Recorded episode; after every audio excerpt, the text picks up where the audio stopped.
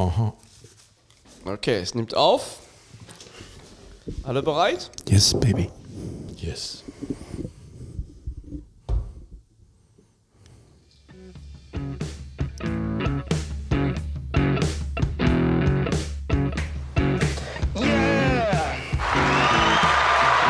Ja, es ist wieder soweit, es ist wieder soweit. Hallo zusammen und willkommen für eine neue Folge von Was mit Rock und Vinyl. Hallo. Hallo. Wer ist denn dabei heute überhaupt? Bin ich allein? Klock, klock. Nein, äh, Jim ist da, den kann ich sehen. Und der Raul ist auch da, den sehe ich auch. Ja. Wer ist heute dran? Ich bin noch dran heute mit neuen Folge. Nein, oder? nein, nein, nein. Ähm, Jim ist auch nicht dran. Äh, Sondern? Was? ich bin Echt? Oh, dran. haben wir ja, Hör auf. ich bin dran. Ich bin heute wieder für den Mainstream zuständig, aber das mit einem selbstironischen Unterton, wie man das hoffentlich erkennt und wenn nicht, auch egal. Ich sag mal den Titel der heutigen Folge und zwar vier Alben zum Niederknien aus den verteufelten 80er Jahren. Zweite Ähm, Episode, ne? Wir hatten schon Ja, erste. genau. Wir hatten eine Episode und zwar Alben zum Niederknien. Das habe ich, also eine kleine Serie, die ich hier in, innerhalb unseres Podcasts pflegen möchte. Und da haben wir über Jeff Buckley und Grace gesprochen. Ähm, ich habe heute nochmal in das Album reingehört. Ich finde das immer noch so überragend gut. Also wer das Album nicht kennt, gern die Folge mal dazu anhören. Vielleicht werden wir irgendwann auch so professionell, dass wir die Nummer dazu, die Folgennummer dazu nennen können. Schaffen wir das denn noch mit dem Niederknien in unserem Alter? Oh, shit, ich habe auch mal Ob wir wieder aufstehen, ist eine andere Frage. Okay. Nein. Also, und zwar setzt sich, ja, was der rote Faden. Also, es sind vier Alben. Ich bin, ähm, ich war Anfang der 80er 14 und habe meine ersten musikalischen ähm, ähm, Erlebnisse oder äh, äh, Erfahrungen auch, ähm, ja, 78, 79, 80 gemacht. Konnte dann mit Anfang 80 mir auch zum ersten Mal vom Taschengeld die ersten Alben auch kaufen. Und äh, so ein gekauftes Album, wenn es dir gut gefällt, ist natürlich eine besonders intensive ne, Erfahrung, ähm, die, die ähm, einen verbindet und an, mit dem man ganz speziell äh, die in Erinnerung hält. Und wenn das Album dann auch noch dich so ähm, über Jahre oder Jahrzehnte fast noch verfolgt, dann vergisst du das nie. Und ich möchte gern vier Alben die, ähm, aus dieser Erinnerung meiner Jugend, sagen wir mal, heute nennen. Und die haben alle diesen bestimmten roten Faden. Nämlich, sie haben alle bei mir den Eindruck hinterlassen, das ist jetzt so phänomenal, das ist so fortschrittlich, was der Künstler mit diesem Album macht, das muss hängen bleiben und der Lauf der Rockgeschichte, der Rockmusik wird sich nach diesem Album ändern. Das wird so großen Einfluss haben. Ähm, Ergebnis ist, das war nie der Fall. Ja, Darf das ich eine sind Frage ja gerne, ja. Ist ein Album von Ecstasy dabei? Nein. Nein, ist es nicht. Nein. dann Ähm. Schade. ja. Und ähm, ich fange einfach mal an von vorne. So. Und zwar, ähm, ich habe mir noch notiert, ähm, ja genau, Alben, ähm, die die Rockmusik neu definieren und jetzt nach diesen Alben werden die 80er anders und äh, die, es gibt noch mehr, noch mehr als Phil Collins und Katja Gugu in den 80ern. Und die Rockmusik muss darauf reagieren. Äh, ja, und ähm, das war dann nicht so, wie ich eben schon gesagt habe. Ich fange wie immer chronologisch an mit dem ersten Album aus dem Jahr 1980, was mich absolut umgehauen hat, was ich damals schon für wahnsinnig experimentell, unsere letzte Folge war ja auch äh, Richtung experimentell sehr stark unterwegs. Ich mache das quasi weiter. Obwohl ich der Mainstream-Experte bei uns bin, fange ich experimentell an. Und zwar mit einer Herzblut-Band, einem Herzblut-Album. Das sind die Talking Heads mit Remain in Light aus dem Jahr 1980. Meiner Ansicht nach ihr Opus Magnum. Und ähm, äh, es ist ihr viertes Album. Sie haben tatsächlich auch nach 40 Jahren hat dieses Album ähm, nichts von an Faszination für mich ähm, verloren. Früher haben sie ja also auf den ersten drei Alben so richtig einen klassischen New Wave oder Post-Punk gemacht. Ne? Die sind auch heute alle noch knusprig und frisch, kann man sich gerne anhören. Und dann haben sie ähm, einen Stilbruch meiner Ansicht nach gemacht mit diesem Remain in Light. Sie sind ganz anders an die Produktion herangegangen. Sie haben viel experimentiert. Ähm, David Byrne, der Kopf der Talking Heads, hat improvisiert beim Gesang. Ähm, das ganze Album ist produziert worden von wem wohl? John Leckie, keine Ahnung. Nee, Brian Eno. Oh, ja. Mhm. Brian Eno und David Byrne übrigens haben nach diesem Album das legendäre My Life in the Bush of Ghosts, das wir, glaube ich, auch alle kennen. Ne? Also eine Ein- der besten Platten, die ja. man überhaupt kennt. Mm, Genau. Oh, oh, das, das hatte ich jetzt nicht gedacht, dass so. Ja, das ist jedenfalls aus, aus der Ecke, aus der Ecke kommt das jedenfalls und äh, trägt diesen, diesen, diese, diese, diese, diese Seele der Musik. Wir machen was neu.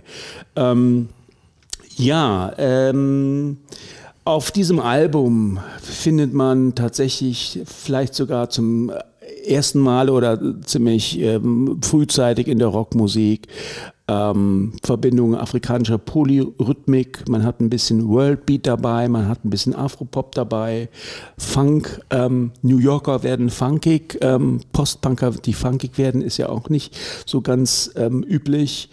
Ähm, und ähm, so wie ich gelesen habe, haben sie teilweise Fehler, die bei der Produktion entstanden sind, bewusst auch drinnen gelassen, um genau das Experimentelle zu unterstreichen. So, genug gelabert. Wir fangen an mit unserem ersten Titel heute. Und zwar ist das das göttliche Once in a Lifetime. Ich glaube, das ist sogar der Eröffner. Der ähm, kennt man später dann auch, weil es auf einem Live-Album dann der Talking Heads, glaube ich, nochmal ein großer Hit geworden ist. Aber ich finde diese Version sehr viel besser. Bitteschön. And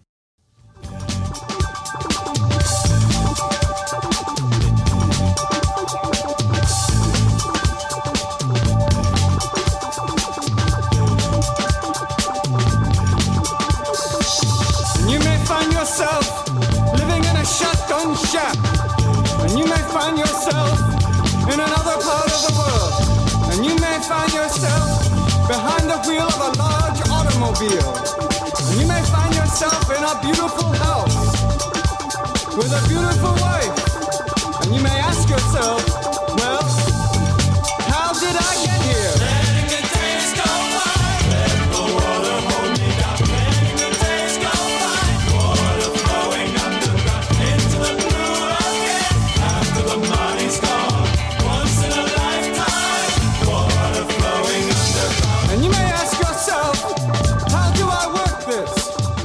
Wieder ein Genuss. Wahnsinn. Bekannt, kanntet ihr das? Kennt, kennt ihr das? Selbstverständlich. Ja, aber, äh, Stefan, du? Ja, ich, ich kenne also die Talking also Heads. überwiegend Ja. durch dich, also äh, Okay. du kennst ja ein bisschen länger. Dann hatte ich auch die Gelegenheit mal reinzuhören und ähm, ja. Also wenn, ihr- wenn ihr äh, mit 14 so eine Musik hört und, und, und äh, dass das so irgendwie man das Gefühl bekommt, ah, das ist mal, da, da, da entwickelt sich was. Rockmusik, ähm, ja, Also für mich war das, äh, gerade was die Rhythmik angeht, eben dieser totale neue Horizont. Ja, da war ah, okay. alles dann Mhm. drin. Äh, Ein Jahr später dann diese Produktion mit äh, Ino, My Life in the Bush of. Ghosts. Auch sensationell mit allen möglichen Versatzschnipseln, irgendwelcher Tape-Aufnahmen diversester und krudester Provenienz. Tina Weymouth, ich hat sie Bass gespielt, ich weiß es nicht mehr genau. Ja, genau. Die Mhm. hat dann ja den Tom Tom Club Der- eröffnet, ja, ja. äh, 81 glaube ich, äh, der dann später bei der Hip-Hop-Community total populär wurde als so funky Kram. Ist auch irgendwann äh, mehrfach remixed und neu aufgenommen worden. Ähm, Jerry Harrison selber Soloplatten gemacht, die aber nicht diesen Standard hatten. Man merkt eben schon, dass der Burn da äh, den Zündfunken hatte. Mm, Ja, ja, genau. Ja. Also mit den Burn-Solo-Alben der letzten 20 Jahre kann ich nicht mehr so wahnsinnig viel anfangen. Danach kam eigentlich der richtige kreative Durchbruch mit Burning Down the House von Talking Heads. Das kennt man vielleicht heute auch noch. Alter Fetenklassiker. Alter Fetenklassiker, aber wie gesagt, an diesem Album hängt mein, mein Herz und ähm, äh, wenn man sich überlegt, damals mit, mit Supertramp, ja, ähm, und dann hört man so Musik, dann kann man vielleicht den, diesen, diese Andersartigkeit besser verstehen, wenn man weiß, was sonst für Musik im Radio lief und dann kommt sowas, das war, also ist ja heute noch sehr speziell, ne? Das würde heute auf 1 Live zum Beispiel, glaube ich, nicht mehr laufen. Gutes Beispiel für New Wave, äh, Mhm. also eine völlig neue Richtung, wie immer man das jetzt dann interpretieren möchte. Und ähm, das kickt bis heute. Ja, wunderbar. Dankeschön. Also das ist so ein bisschen der Grundgedanke, ähm, warum ich das äh, Album ähm, genommen habe, äh, ist, ist klar geworden. Auch mein Lieblingsalbum ah, von schön. Ah, Oh, schön, okay. Also ich war, als ich 14 war, war es fast 91. Ja, also, gut, okay. Und ich hatte ein ähnliches Erlebnis dann mit Nirvana. Ja, Also, alles klar, äh, ja. Aha. Aber ist natürlich, Ja. da, da kam auch, ich- deshalb kenne ich auch deine, dein, dein ja, Gefühl und Eindruck von der Zeit. Du denkst, okay, das ist jetzt was ganz Neues, was hier anfängt. Und, Wie gesagt, äh, mit 14 und mir war das bewusst und ich dachte, Ja. das ist was anderes. Ähm, das, da, die, die 80er werden jetzt ganz anders und wie gesagt, und dann waren wir dann noch bei In the Air Tonight von Phil Collins. Ja, Okay, ich reite da rum auf Phil Collins. Warum? In der letzten Folge habe ich auch einen Phil Collins Witz gemacht, der offensichtlich nicht gut angekommen ist. Nein, nein, nein, nein. Nein, es, ist- es, es, es, ja, das ist auch egal. Okay, so. Allerdings, jetzt kommen wir bei dem nächsten Album, reden wir nicht über Phil Collins, sondern wir reden über. Genesis. Nein, Frank Sinatra. nein. Wir reden über, ich sag, Aha. das Album ist aus dem Jahr 82. Peter Gabriel. Ja, natürlich. Wir gehen, reden über Peter Gabriel und sein, damals hieß das Album Peter Gabriel 4 oder 4. Der hat ja seine Soloalben zunächst mal einfach nur durchnummeriert und heutzutage heißt das Album Security. Wisst ihr das noch mit dem Cover, mit diesem komischen Masken? Ja, Menschen. das Album fand ich so irre. So, also, ah, das war auch Polyrhythmik, afrikanische Musik, war auch da drin. Ähm, Wer war denn der Schlagzeuger? Was ist das? War da ja. nicht Biko drauf? Um Nein, Afrika- Biko ist davor. Biko ist auf der okay. 3, wo Woody Kate Bush mit drauf. Biko ist auch, also das ist auch ein, ein, das Vorgängeralbum auch für mich. Ja, wie gesagt, nach dem Album kam natürlich dann So und das war dann nochmal eine ganz andere Story. Aber ich bleibe jetzt bei dem Album 4, Peter Gabriel, Security, was leider in seiner Diskografie immer so ein bisschen untergeht. Unter anderem hat es auch für Furore gesorgt, weil es tatsächlich die, ähm, einige Titel ähm, davon für den Film Birdie von Alan Parker eine Rolle gespielt haben. Ein ganz toller Film. Ein ganz toller Film. Stefan ist, glaube ich, dafür für, mit, für, mit äh, Robin Williams? Der- Nein, nein, das ist jemand, der denkt, der will von einem Dach Ja, springen und fliegen. Ein also Mensch, der Doch, das ist- das ist nicht mit, also Ist das, ist das der, nicht der Arzt von ihm? nein, nein, nein, nein, nein. Der, das ist doch, ah nee, das ist ein anderer, das ist ein anderer Film. Das, genau, das ist dieser Typ, der, es gibt diese, diese, diese ja, ich kenne den Film.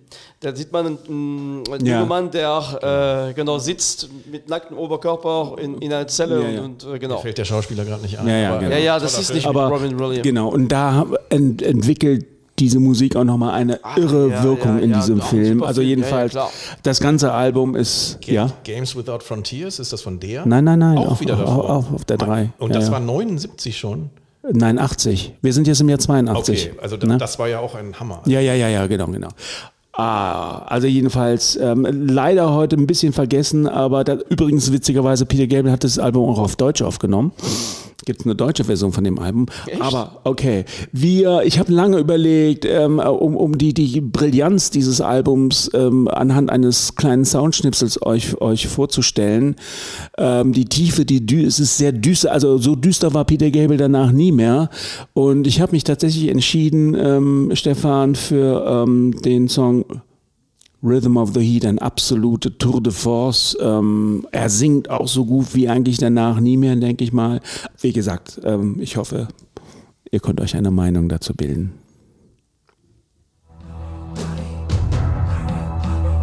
Self-conscious, uncertain, I'm showered with the dust. The spirit enters into me and I submit to trust.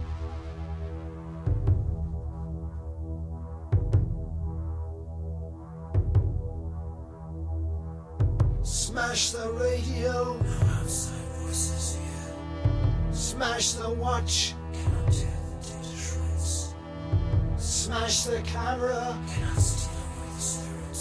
The rhythm is around me. The rhythm has control. The rhythm is inside me. The rhythm has my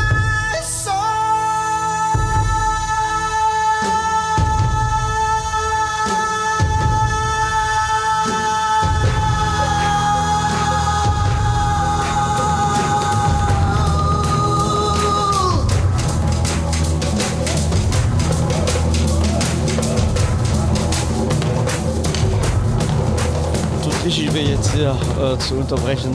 Ziemlich modern produziert. Ja. Ja. Vergleich das mal mit irgendeiner normalen Rockkapelle. Hm. Mann, Mann, Mann. 1982.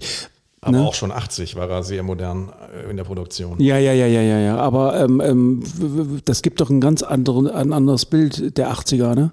Wenn man sich diese gerade diese zwei Alben anhört, wie, wie, wie modern wobei- und frisch die heute ist, klingen. Also ich finde auch, ne, ich meine, die 80er sind gar nicht so schlecht, wie, wie Hm. viele Leute das denken. Ähm, trotzdem ist das hier für mich 80er Sound auf jeden Fall. Das ist unverwechselbar, Okay, die okay. zwei, auch die Talking Heads vorher. ah, wirklich? Das kann ich so gar nicht hören. Für mich ist das äh, frisch. Ich höre die 80er da nicht es raus. ist, äh, Es klang ein bisschen wie das Schlagzeug-Intro dann äh, von Phil Collins, oder? Retourkutsche, danke. Nein, nein, aber äh, ich, ich meine das auch gar nicht so negativ. Ne? Also das ist, aber das ist ein Sound, was für mich sich dadurch zeichnet. Das ist sehr clean. Und man merkt, dass das ist ein Sprung in der Produktion. Also in, das war diese Zeit, wo man wirklich äh, in Richtung ganz klare so, du hörst wirklich, du kannst die Instrumente sauber trennen und das, das ist für dieses Stück wirklich super gut, finde ich. Man, man, also das ganze Album muss man sich anhören. Der war ja damals schon berühmt. Der war der Sänger von Genesis gewesen. Der hatte drei Alben schon, die sehr populär waren. Da, da war die Games Without Frontiers mit Kate Bush war ein Riesenhit. Und dann kommt er mit so einem Album, was eher experimentell düster ist. Also ich kann das nicht oft hören. Und danach kam dann So. Dann wurde er ja extra zum Megastar. Also dieses Album ist in seiner ganzen ähm, äh, äh, Einsortierung in seiner Karriere ganz speziell. Ähm, das kannst du nicht so nebenbei hören. Ne? So, ähm, gut, Peter Gabriel kann man eh nicht so nebenbei hören, oder? Aber, Bis also, auf so, ja. Diese Studiotechnik, die Mhm. da hatten, also der war ja immer sehr an äh, Technik interessiert. Das hat man ja auch bei seinen Videos dann umgesetzt gesehen, Mhm. Ja. die immer richtungsweisend waren. ja, ja. Äh, Die Soul selber finde ich aber musikalisch nicht so spannend wie das jetzt hier, Mhm. weil das einfach noch einen, äh, ich weiß nicht, viel luftigeren, äh, freieren Sound hat. Ja, ja, ja, ja. Ja, nein, aber gut. Ähm, das äh, ist äh, äh, schön, dass ihr mir da folgen könnt. Jetzt kommen wir zum nächsten Album. Wir sind jetzt im Jahr 84. Also wir waren 80, 82, 84. Einer meiner absoluten Lieblingssänger, über den glaube ich habe ich auch schon ein paar Mal gesprochen. Leider Gottes heute noch extrem unbekannt, also nur bei Insider bekannt. Ich nehme mal an, du kennst ihn, ne? Auch ein absoluter Tüftler und Genau. Go- Gott im Produktionsraum. Genau, das ist der nämlich der Ex-Sänger von Japan, einer der berühmten New Wave Bands und es handelt sich um David Sylvian. Ja, ähm, damals weiß ich noch auf, äh, auf Partys, was hörst du für Musik? Und ich dann begeistert gesagt habe, David Sylvian, also eigentlich fast für heute auf Partys, wenn du den Namen David Sylvian kennt, leider immer noch keinen. Er ist einer aus ich seinem kenne ihn auch nicht. ohne dich zu, zu enttäuschen zu, zu wollen. Ja, wir sehen sprachlose Leute hier. Ja, ähm, ich mach schnell weiter. Aber, aber umso, Ja. aber nein, Ja, ist wieso? gut, ist- Um, ist- umso ist spannender wird das. Ähm, er hat eine sehr eigentümliche, sofort erkennbare Stimme, die mich auf Anhieb angesprochen hat, die ich wirklich ähm, liebe. Aber das ist, wie gesagt, Geschmackssache. Ähm, und zwar, welches Album? Ähm, ich ähm, mache das mit dem Album Brilliant Trees aus dem Jahr 1984, sein erstes Soloalbum, Album, was damals schon für Furore, also äh, einen kleinen Kreis für Furore gesorgt hat, weil es nämlich ähm, es ist kein experimenteller Rock, sondern es verbindet eher Rock und Jazz miteinander. Ähm, also ganz vorsichtig ähm, formuliert. Ne? Und auch heutzutage nennt, nennt man das auch Ambient, ne? oder zumindest die Uranfänge von Ambient. Der liebe gute Sting ja, kam ein Jahr später mit seinem ersten Soloalbum ähm, Dream of the Blue Turtle raus und alle Welt waren begeistert. Ne? Und ich fand das nur langweilig und dachte, das, was David Sylvian ein Jahr vorher gemacht hat, ist doch viel besser. Wie gesagt, wer Sting ist, wissen heute äh, alle. Ne? Und äh, wer David Sylvian ist, haben wir ja, bin selbst in diesem Raum kennen Fan nicht alle. Ja. Ja, also ich finde, ich find, okay, anderes Thema, andere Sendung. Ähm, ja, Also er war immer bei der ähm, Plattenkritik, wie es damals hieß, immer hoch im Kurs. Also äh, alle Platten von dem, seit der ersten Scheibe von ihm solo. Ja, ja, genau. Auch Japan war schon Ja, immer sehr mhm. renommiert. In Japan ganz groß, auch durch diese clean, sehr, sehr eigenen Sounds. Seine total eigentümliche Art zu singen, das hat nicht nur mit der Stimme zu tun, sondern durch die komischen Linien, die er da singt. Und äh, der hat, er ist ein absoluter Soundtüftler. Äh, Ganz, ganz tolle Mhm. Ja, Sounds. ja, ja, ja. Da können wir einen Bogen schlagen, nämlich zu Holger Tschukai von Ken, ne, der mit ihm dann ein paar Jahre später, in den 90ern, sehr experimentelle Alben aufgenommen hat.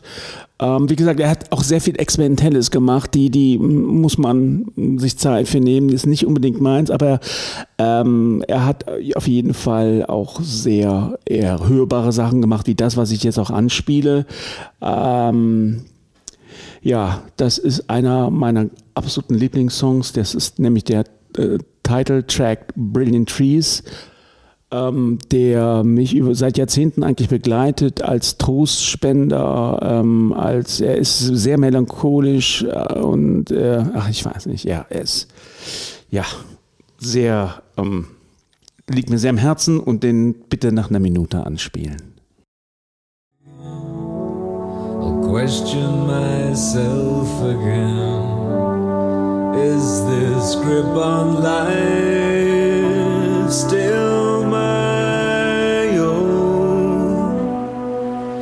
every step I take leads me so far away, every thought should bring me closer home. There you stand, making my life possible. Raise my hands up to heaven,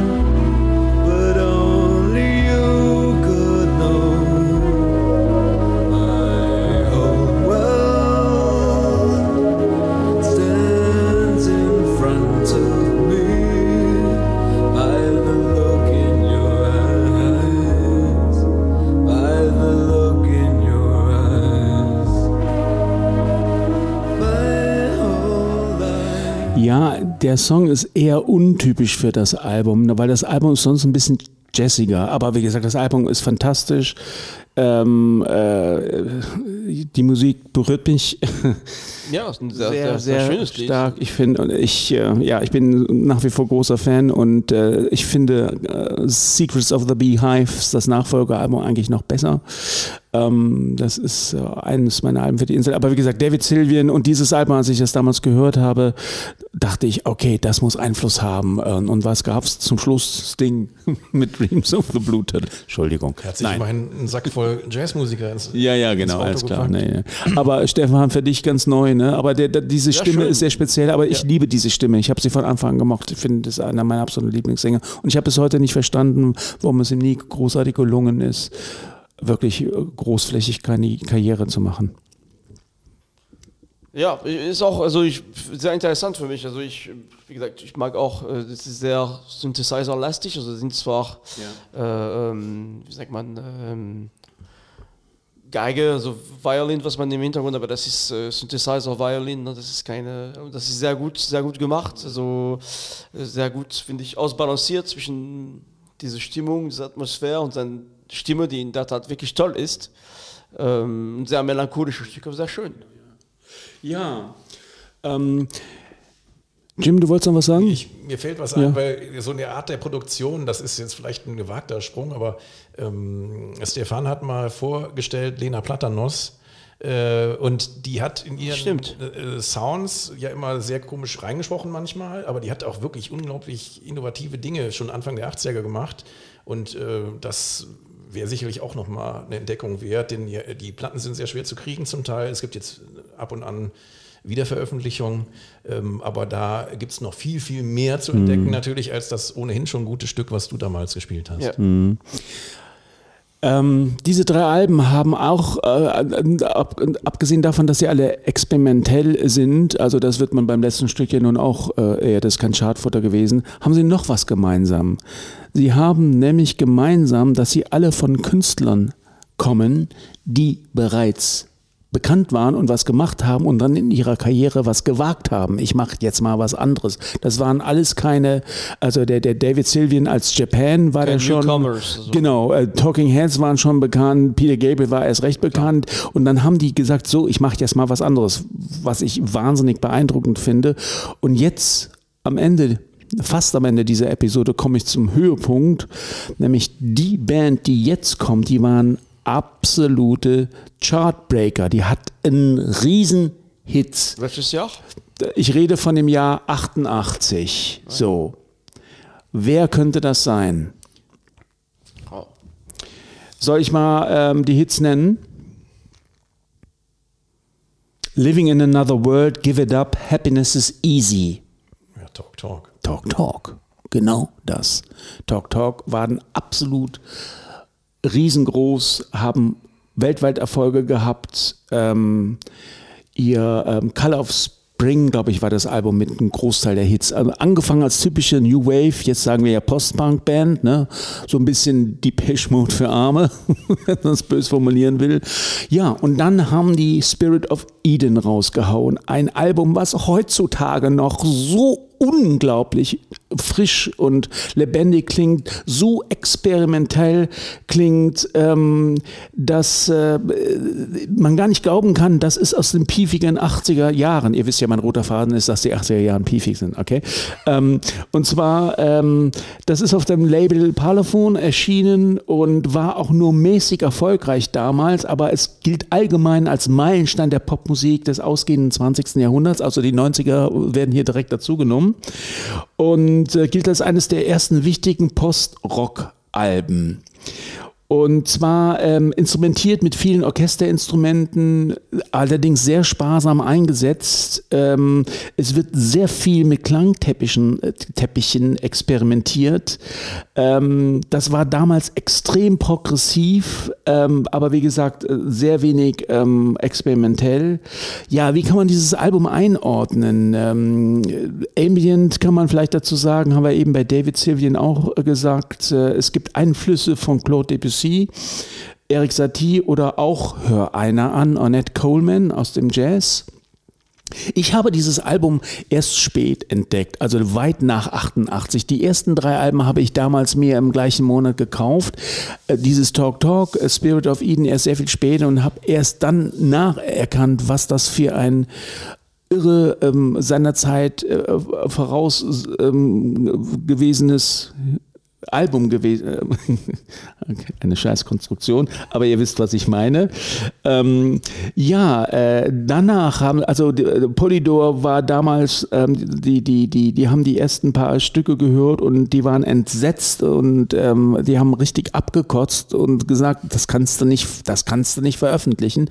Aber ähm, der liebe ähm, Kopf von Talk Talk, nämlich der leider schon bereits verstorbene Mark Hollis, hat sich durchgesetzt und das zu Recht und hat ein, äh, ja, ähm, dieses Album und das Album, was danach ging, Laughing, Laughing Stock, ähm, Alben für die Ewigkeit meiner Ansicht nach geschaffen, die auch heute noch, ähm, ja, alles andere als easy listening sind, schwer hörbar. Und ähm, ich äh, möchte jetzt äh, tatsächlich zum letzten Titel kommen. Und der letzte Titel von dem Album heißt ähm, Desire. Habe ich lang nach diesem Titel gesucht, ähm, weil es schwierig ist, wieder hier was rauszusuchen, was ungefähr das Album darstellt. Aber ich denke, mit dem Titel kann man einigermaßen ähm, leben. Jedenfalls ähm, mit diesem Titel Desire möchte ich mich aus der heutigen Folge ähm, verabschieden. Ich hoffe, es hat einige angesprochen oder neugierig gemacht oder wieder erinnert, was die 80er Jahre hätten werden können. Zugespitzt formuliert. schlimm ne? waren sie ja ja, ist ja gut, ja. Jedenfalls, ähm, danach, wir sind gerade im Jahr 88, kam dann Grunge und Britpop und das ist dann nochmal eine ganz andere Story. Ein anderes ja. Kapitel. Aber auch ja, vielen Ja. Dank für diese, Ja, für diese ähm, doch ähm, vier prägnante, prägnante Alben. Also für aus mich den, auf jeden den Fall. 80er Ja, Jahren. mhm. Für mich auch viel Neues. Also 80er Jahren verbinde ich eher mit Noise Rock Musik aus New York. Aber auch, ähm, nein, nein, sehr spannend. Ich kenne Talk Talk, ich mag Talk Talk sehr. Also die sind in Frankreich, also in der ganzen Welt sehr erfolgreich geworden, aber waren in, den 80er, 88 war ich ja gerade 12, also die hat man schon auf jeden Ja, Fall also, gehört. Und ja, das war ganz toll. Jim, möchtest du noch was Ja, abschließend sagen? Viermal richtungsweisende Produktionstechnik auf ihre eigene, äh, auf ihre eigene Weise. Ähm, das ist ein, eine Platte, die kannst du natürlich äh, in den Abendstunden hören. Äh, Vielleicht ist die Frage, ob man zu melancholisch sein sollte oder nicht, aber das ist äh, herausragend. Und wenn man jetzt überlegt, 88, 34 Jahre alt, crazy. Ja, ja, ja, absolut. Ja, verrückt. Ja, liebe Zuhörer und Zuhörerinnen. Äh, ja, wenn ihr uns frisch hört, dann ist das Wochenende nicht mehr weit weg. Die nächste Tankstelle ist vielleicht auch nicht mehr weit weg für einen Kaffee oder so. Äh, wir hören jetzt in dem Stück noch Desire von dem Jahr 1997 von Talk Talk und freuen uns euch mal 80, nicht 97, 88. Achso, ich, die, die Remix, das ist, ein, das ist aber ein Remaster von 97, da steht hier. Entschuldigung. Äh, 88. Ja, und übrigens, äh, ihr könnt uns ja äh, auf den üblichen sozialen Medien nochmal folgen. Auf Instagram gibt es jede Menge Reels als Ankündigung für die Sendungen. Tolle Bilder von super spannenden Platten auf YouTube. Äh, gibt es unser Vinyl Express, eine ganz kurze und knappe Vorstellung von den unserer Ansicht nach interessanteste Platten, die es im Moment gibt auf dem, auf dem Markt. Und genau, Facebook und an anderen äh, Kanäle, da sind wir auch immer vertreten und freuen uns, wenn wir einen kleinen Daumen nach oben bekommen. Bis bald dann. In town,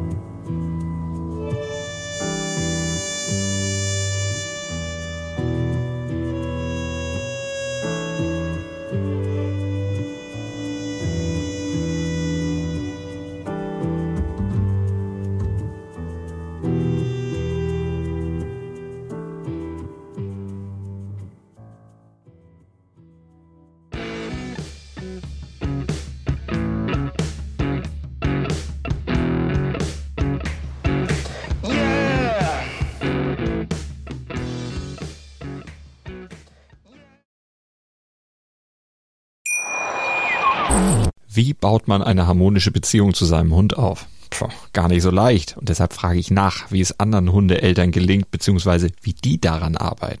Bei Iswas Dog reden wir dann drüber. Alle 14 Tage neu mit mir, Malte Asmus und unserer Expertin für eine harmonische Mensch-Hund-Beziehung, Melanie Lippisch. Ist was, Dog? Mit Malte Asmus. Überall, wo es Podcasts gibt.